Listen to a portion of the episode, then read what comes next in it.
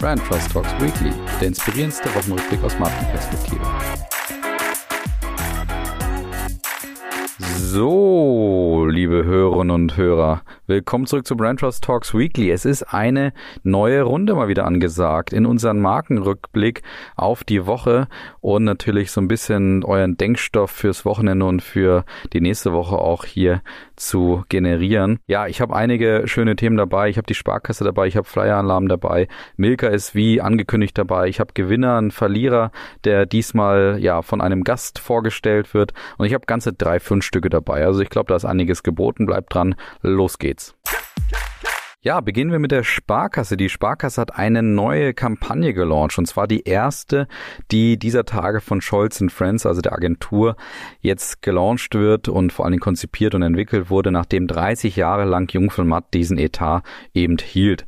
Der Spot zeigt zu Beginn einen Bankberater, der fragt, worum geht's hier eigentlich? Und in der Folge kommt wirklich jeder, aber wirklich jede Zielgruppe vor, beziehungsweise Persona vor, die ihr euch vorstellen könnt.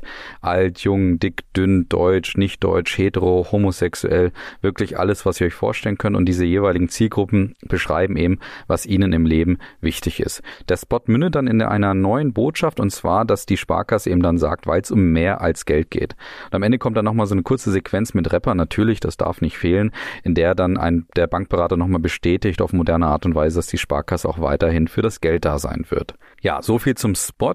Was stellen wir grundsätzlich fest? Die Sparkasse hat ihren bekannten Claim adaptiert, eben von wenn es um Geld geht, Sparkasse hin zu weil es um mehr als Geld geht. Und so lautet eben auch die künftige Devise der Sparkasse. Die Beteiligten haben aber alle betont, es ist kein neuer Claim, sondern einfach nur eine Weiterentwicklung für die aktuelle Kampagne, weil dieses bekannte Mantra oder dieser Claim, wenn es um Geld geht, Sparkasse, einfach viel zu bekannt wäre, als ihn komplett über den Haufen zu werfen. Also das heißt, es ist grund grundsätzlich mal nicht so, dass sie jetzt hier einen neuen Claim entwickelt haben. Ja, zweitens stellt man noch fest, es entsteht auch durch Scholz Friends keine gänzlich neue Art der Werbung. Hätte, hätte ja sein können, sondern sie setzen so ein bisschen auf der Tonalität und auf der Machart auch auf, die auch Jung von Matt schon bei der Sparkasse etabliert hatte.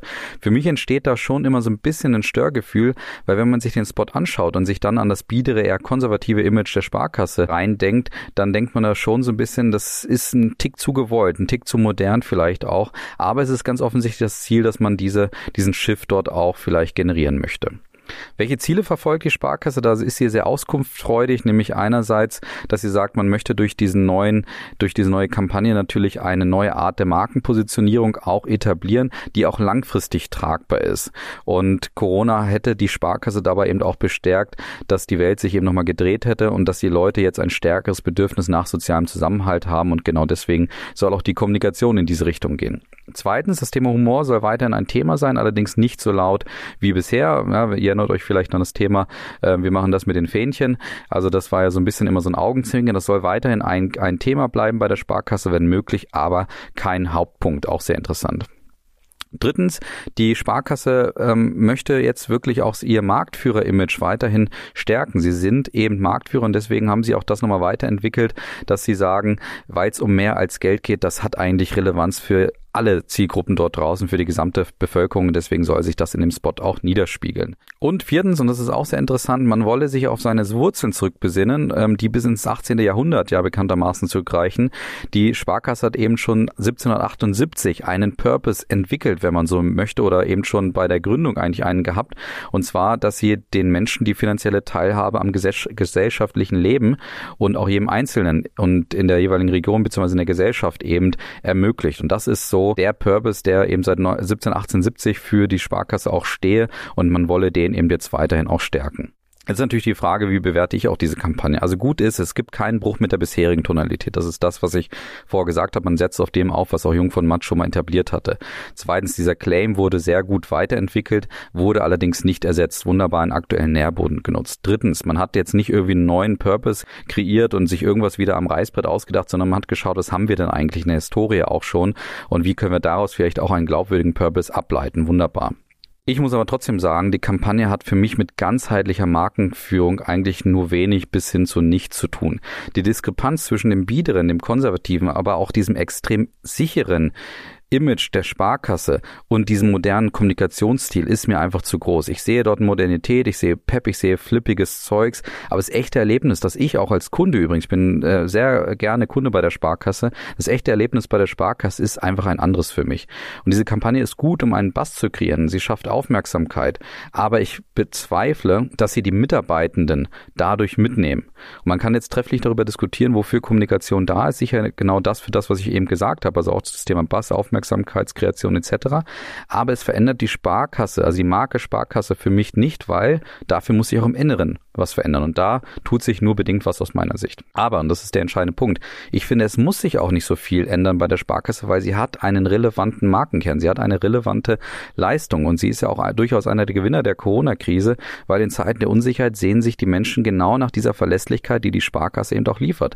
Sie entwickelt sich auf der Produktebene derzeit auch weiter, bleibt aber immer im Kern verlässlich. Sie kam spät zu Apple Pay, aber dann so richtig mit Karacho. Das habe ich ja vor ein paar Monaten auch mal hier ähm, thematisiert. Ich glaube, es hätte Alternativrouten gegeben, die nicht so flippig sind, die dafür authentischer sind, die näher an der Realität sind, die vor allem aber die Mitarbeitenden auch mitnehmen und sie mit Stolz erfüllen.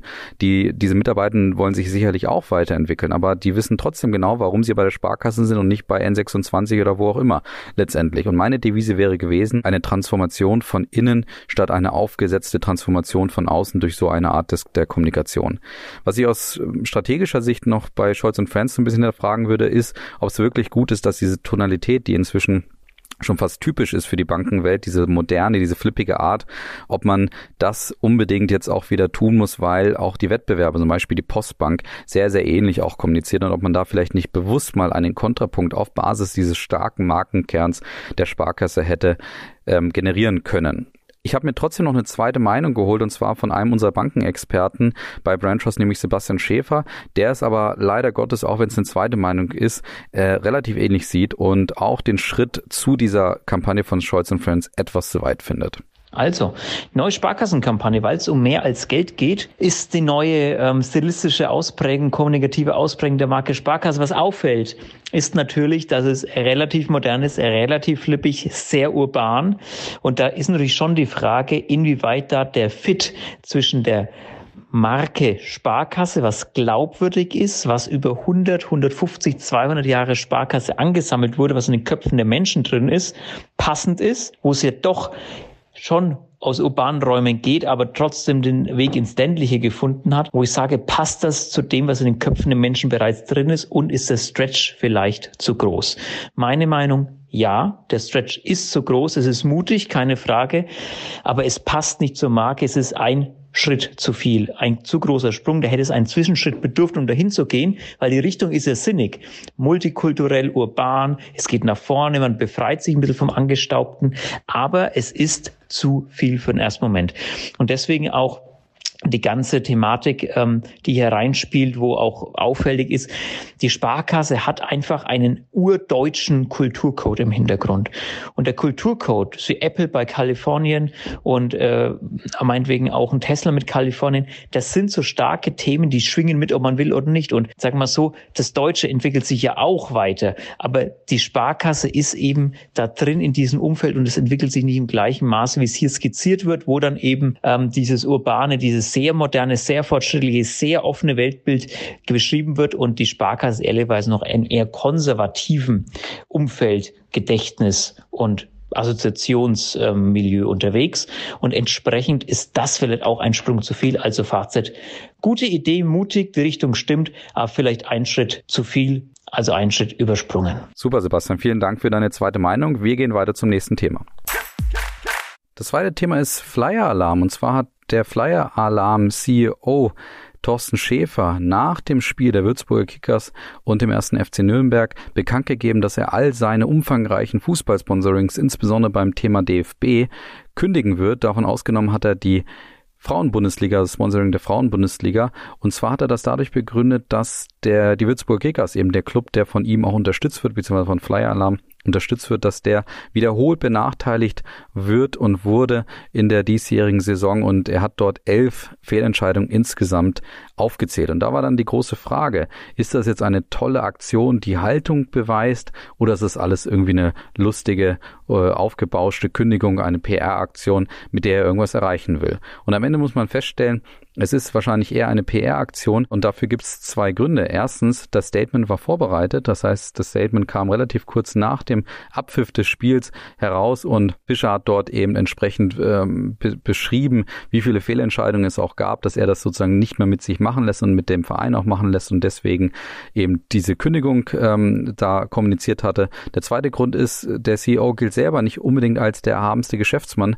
Er wird immer wieder mit den Vorwürfen konfrontiert, beziehungsweise seine Firma wird immer wieder mit den Vorwürfen konfrontiert, dass dort die Mitarbeiter nicht unbedingt am Erfolg beteiligt werden, dass es dort um Niedriglöhne geht, dass Betriebsräte verhindert werden. Das sind zumindest die Vorwürfe, die im Raum stehen. Und das ist natürlich dann der Kontext, in den so eine Aktion und so eine Entscheidung dann auch gesetzt wird. Dazu passt auch, dass ein Sprecher von Flyer Alarm zwar bekannt gehabt, dass die Kündigung anscheinend wirksam ist, allerdings natürlich die Verträge bis 2023 trotzdem entsprechend erfüllt werden. Das heißt, es war alles irgendwie eine aufgebauschte Kündigung. Was war vielleicht das Motiv dahinter? Ich glaube, dass Fischer damit eben diese Kündigung wirklich nochmal nutzen wollte, um Aufmerksamkeit zu generieren. Und das hat er auf jeden Fall mal geschafft. Das war ein Thema diese Woche. Und er hat eben dadurch vielleicht eh nochmal seine Firma nochmal verstärkt zum Gewinner der Corona-Krise versucht hier zu machen, weil natürlich jetzt diese Kündigung entsprechend nochmal für Aufmerksamkeit sorgt. Ob das jetzt langfristig und nachhaltigen Erfolg hat, das würde ich mal bezweifeln, weil diese Aktion wird, wie gesagt, glaube ich, aus meiner Sicht schon entlarvt als Aktion, die die Marke nicht unbedingt ins beste Licht rückt. Und ich glaube, dass da Markenaufbau auf jeden Fall nicht betrieben wird. Das heißt also, da werden jetzt keine wirklichen Werte der Marke spürbar. Vielmehr ist es jetzt so, dass, glaube ich, dort deutlich wird, dass Flyer Alarm vielleicht auch eben eine Marke ist, der es viel um Aufmerksamkeit geht und für die Bekanntheit alles ist, aber nicht unbedingt Wert und Haltung alles ist. Und Wert und Haltung sind heutzutage durchaus etwas Wichtiges, was wir beim nächsten Thema auf jeden Fall erkennen werden. Drittes Thema ist heute die Generation Z, weil da hat von, kam von Truth Central, der Global Intelligence Unit der McCann World Group, eine ganz interessante repräsentative Studie mit über 30.000 Befragten zwischen 14 und 24 Jahren in 26 Märkten weltweit jetzt eben zutage und wurde kommuniziert. Und ich habe euch mal sieben Erkenntnisse aus dieser Studie in aller Kürze mal mitgebracht. Und die Studie heißt Truth About Gen Z. Und ähm, die sieben Erkenntnisse sind die folgenden. Erstens, die Gen Z hat Angst vor der Zukunft. Ähm, das zeigen eben 60 Prozent der Befragten, die sagen, sie haben Angst vor den Veränderungen, die sie derzeit auch wahrnehmen. Zweitens, die Gen Z setzt sich für die Freiheit bei der Meinungsäußerung ähm, ein. Und das sagen 61 Prozent der Befragten in Deutschland, die sagen, jeder sollte das Recht haben, seine Meinung in der Art zu kommunizieren, wie er das auch möchte. Drittens, die Gen Z ist davon überzeugt, dass Diversity hilft, wenn es darum geht, Kreativität zu entwickeln und auch äh, gewisse Themen voranzubringen, Ideen voranzubringen und diese auch umzusetzen. Und da würden sie dafür votieren, dass eben Teams, die daran arbeiten, immer auch möglichst divers aufgebaut sind.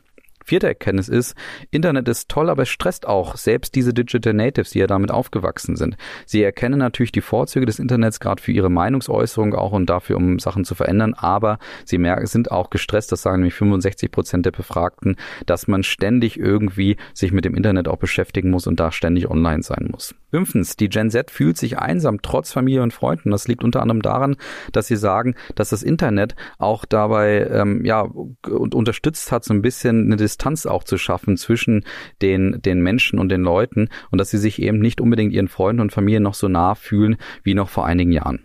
Sechste Erkenntnis ist, die Gen Z ist selbstbewusst. Sie sieht, dass sie eine Stärke und eine Möglichkeit hat, wirklich etwas zu verändern, auch unter anderem in der Markenwelt. Das sagen nämlich 56 Prozent der Befragten in Deutschland und ganze 74 Prozent sogar bei der globalen Studie, also bei der Gesamtstudie, dass sie eben sagen, okay, wir können wirklich was verändern. Siebte Erkenntnis ist, die Gen Z belohnt nachhaltige Unternehmen mit Loyalität. Sie, also 57 Prozent der deutschen Befragten sagen, wenn sie merken, dass dort eine Marke eben sich nachhaltig für den Umweltschutz zum Beispiel einsetzt, dann sind sie loyaler ähm, dieser Marke gegenüber. Global ist das sogar bei 69 Prozent der Befragten der Fall.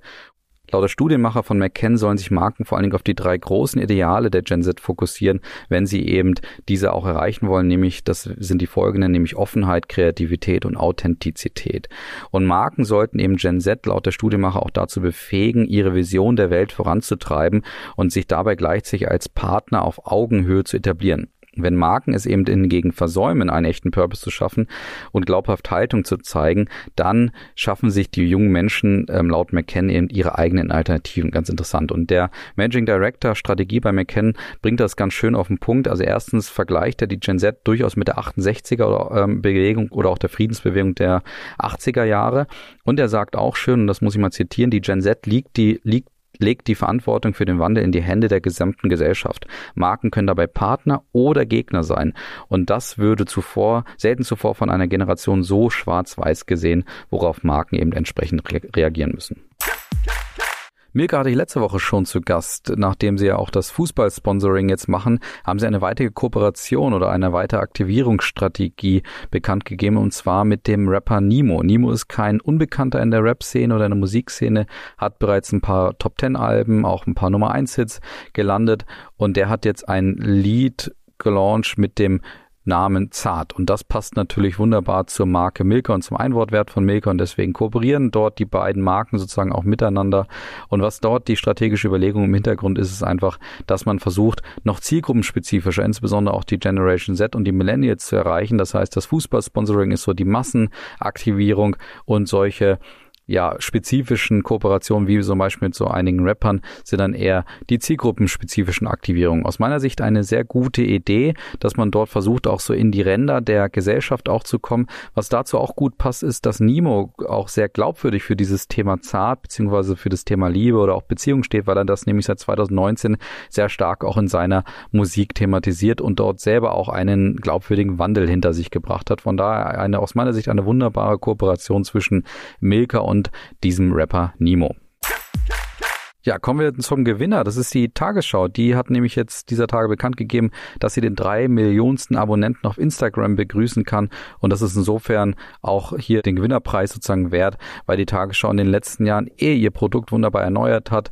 Da sind Gastauftritte von den Ärzten oder auch der Sendung mit der Maus ähm, zum 50. Geburtstag vor einigen Wochen zum Beispiel an der Tagesordnung. Und das zeigt einfach, die Tagesschau hat ein gutes Gespür für Nährböden und auch für das Thema Social Media, weil sie auch ihr Produkt ähm, Social Media wirksam noch nochmal erneuert haben. Es gibt zum Beispiel 100, 100 Sekunden Tagesschau oder auch die extra TikTok Tagesschau. Und das alles führt zur Erneuerung und Verjüngung der Marke. Und deswegen ist das äh, nicht von ungefähr, dass wir dort inzwischen jetzt drei Millionen Abonnenten bei Instagram begrüßen dürfen. Deswegen Gewinner diese Woche bei mir. Der Verlierer diese Woche kommt von meiner frisch gebackenen neuen Kollegin im Bereich Brand Talks Beyond, nämlich Alexandra Fischbeck, die nämlich Pinky Gloves mitgebracht hat als Verlierer. Wird hat der eine oder andere bei der Höhle der Löwen mitgebracht und Alex ist da durchaus, ja, man kann sagen, emotional mitgenommen aufgrund dessen, was dort passiert ist und stellt das jetzt mal hier selber als Verlierer vor. Also Pinky Gloves sind einmal Handschuhe zum Entsorgen von Tampons und Binden. Und die sind halt pink und teuer. Eigentlich sind es einmal Handschuhe. Gerne sage ich dir was zu Pinky Gloves. Da beschäftige ich mich seit ein paar Tagen damit. Und ich kann dir nur sagen, dass ich es aus so vielen Gründen unsäglich finde, dass ich eigentlich deinen ganzen Weekly damit füllen könnte. Aber ich nenne mal nur zwei Punkte, die mich dazu umtreiben. Und zwar einmal, wie stark kann man denn ein Produkt an der Zielgruppe vorbei entwickeln? Also da wurde weder die Idee noch der Prototyp meiner Meinung nach ernsthaft mal einer Frau vorgestellt und Feedback eingeholt, weil da wären dann einfach verschiedene Punkte zur Sprache gekommen und das Produkt hätte es so nie gegeben, meiner Meinung nach. Und dann ist natürlich auch äh, die Frage, was ist denn bei Vox passiert, dass da niemand mit gesundem Menschenverstand irgendwo mal dazwischen gegangen ist und gesagt hat, Leute, das können wir nicht bringen. Ähm, aber das ist jetzt auch nur am Rande. Was mich aber wirklich umtreibt, und das ist der zweite Punkt, für wie dumm werden Frauen denn tatsächlich gehalten, wenn da eine Riege von Investoren unter anderem auch zwei Frauen, die sehr profitorientiert sind, auch noch tatsächlich in dieses Produkt investiert. Also das zeigt doch auch, wie sehr alle davon ausgehen, dass sich mit solchen Produkten tatsächlich Geld aus den Taschen von Frauen ziehen lässt. Und das finde ich das eigentlich Schlimme dran. Und ich hoffe immer noch, dass das Ganze sich als Riesenprank von Joko und Klaas herausstellt, die irgendwie das Konzept von Hundekotbeuteln oder irgendwas neu gedacht haben, weil so weit weg ist es davon nicht. Also du merkst, bin da emotional. ja. Ja, sehr schön. Danke, Alex. Ich merke, du warst da mitgenommen, aber wunderbar. Darum geht's ja auch beim Verlierer. Ja, kommen wir noch zu den drei Fundstücken und da fangen wir an mit der Taz. Die hat nämlich dieser Tage auch eine neue Kampagne gelauncht, eine, eine Printkampagne vor allen Dingen und die linksalternative Tageszeitung will dabei darauf aufmerksam machen, wie wichtig es auch für eine Zeitung oder generell auch ist, manchmal auch Abstand zu halten. Und ihr Claim für diese Kampagne ist eben, warum Abstand halten schon immer wichtig war und das inszenieren sie, indem sie Bilder zeigen von Personen, wo es eben besser gewesen wäre, wenn die auch mal Abstand zueinander gehalten hätten, wie zum Beispiel der FDP-Abgeordnete Thomas Kemmerich und eben Björn Höcke von der AfD, die ja in Thüringen damals ja etwas zu nah aneinander sozusagen gekommen sind und die zeigen dann auf dem Anzeigenmotiv eben diesen Handschlag zwischen Björn Höcke und Thomas Kemmerich und wie gesagt, das wird dann pointiert durch diesen schönen Claim, warum Abstand halten schon immer wichtig war. Zweites Fundstück ist von LinkedIn. Und zwar kannst du in LinkedIn inzwischen angeben, dass du auch im Vaterschutz oder Mutterschutz bist. Und das verhindert wiederum Lücken im Lebenslauf, die ähm, oftmals auch durch so einen Double-Check von Personalern aufgedeckt werden, die eben einen Vergleich machen zwischen dem Lebenslauf und dem, was bei LinkedIn steht. Und wenn du bei LinkedIn jetzt inzwischen auch angeben kannst, dass du im Mutter- oder Vaterschutz warst, ähm, hilft das zumindest schon mal, da eben nicht irgendwie offensichtlich irgendwelche Lücken zu zeigen. Und das ist eine schöne kleine Veränderung und Optimierung von LinkedIn. Deswegen hier Fundstück auch diese Woche. Und das dritte Fundstück kommt von dem bayerischen Kultusministerium. Und man weiß, man kann davon halten, was man will, dass jetzt die Kinder sich ja in den Schulen inzwischen testen müssen und so mit, mit Corona-Selbsttests eben testen müssen. Und das bayerische Kultusministerium hat sich da was überlegt, wie können wir das denn den Kindern auch näher bringen, wie so ein Test funktioniert und was Corona überhaupt ist und so weiter. Und haben dazu die Augsburger Puppenkiste mal bemüht und haben da ein Video ähm, gelauncht, wo man eben sieht, was ist eigentlich Corona und wie funktioniert eigentlich das Testen. Eine wunderbar kleine Möglichkeit, Möglichkeit, eben zielgruppenspezifisch ähm, und auch so durch bekannte Bilder, eben durch die Augsburger Puppenkiste, dieses Thema Corona-Selbsttest den Kindern auch näher zu bringen. Deswegen für mich auch ein kleines, feines Fundstück. Wie gesagt, man kann von dem Testen halten, was man will, aber auf jeden Fall gut gemacht vom Kultusministerium. Und damit entlasse ich euch jetzt schon wieder in die, ins Wochenende und in die nächste Woche. wünsche euch ein ganz wunderbares Wochenende, genießt es und freue mich, wenn ihr nächste Woche wieder einschaltet. Bis dann, macht's gut. Ciao.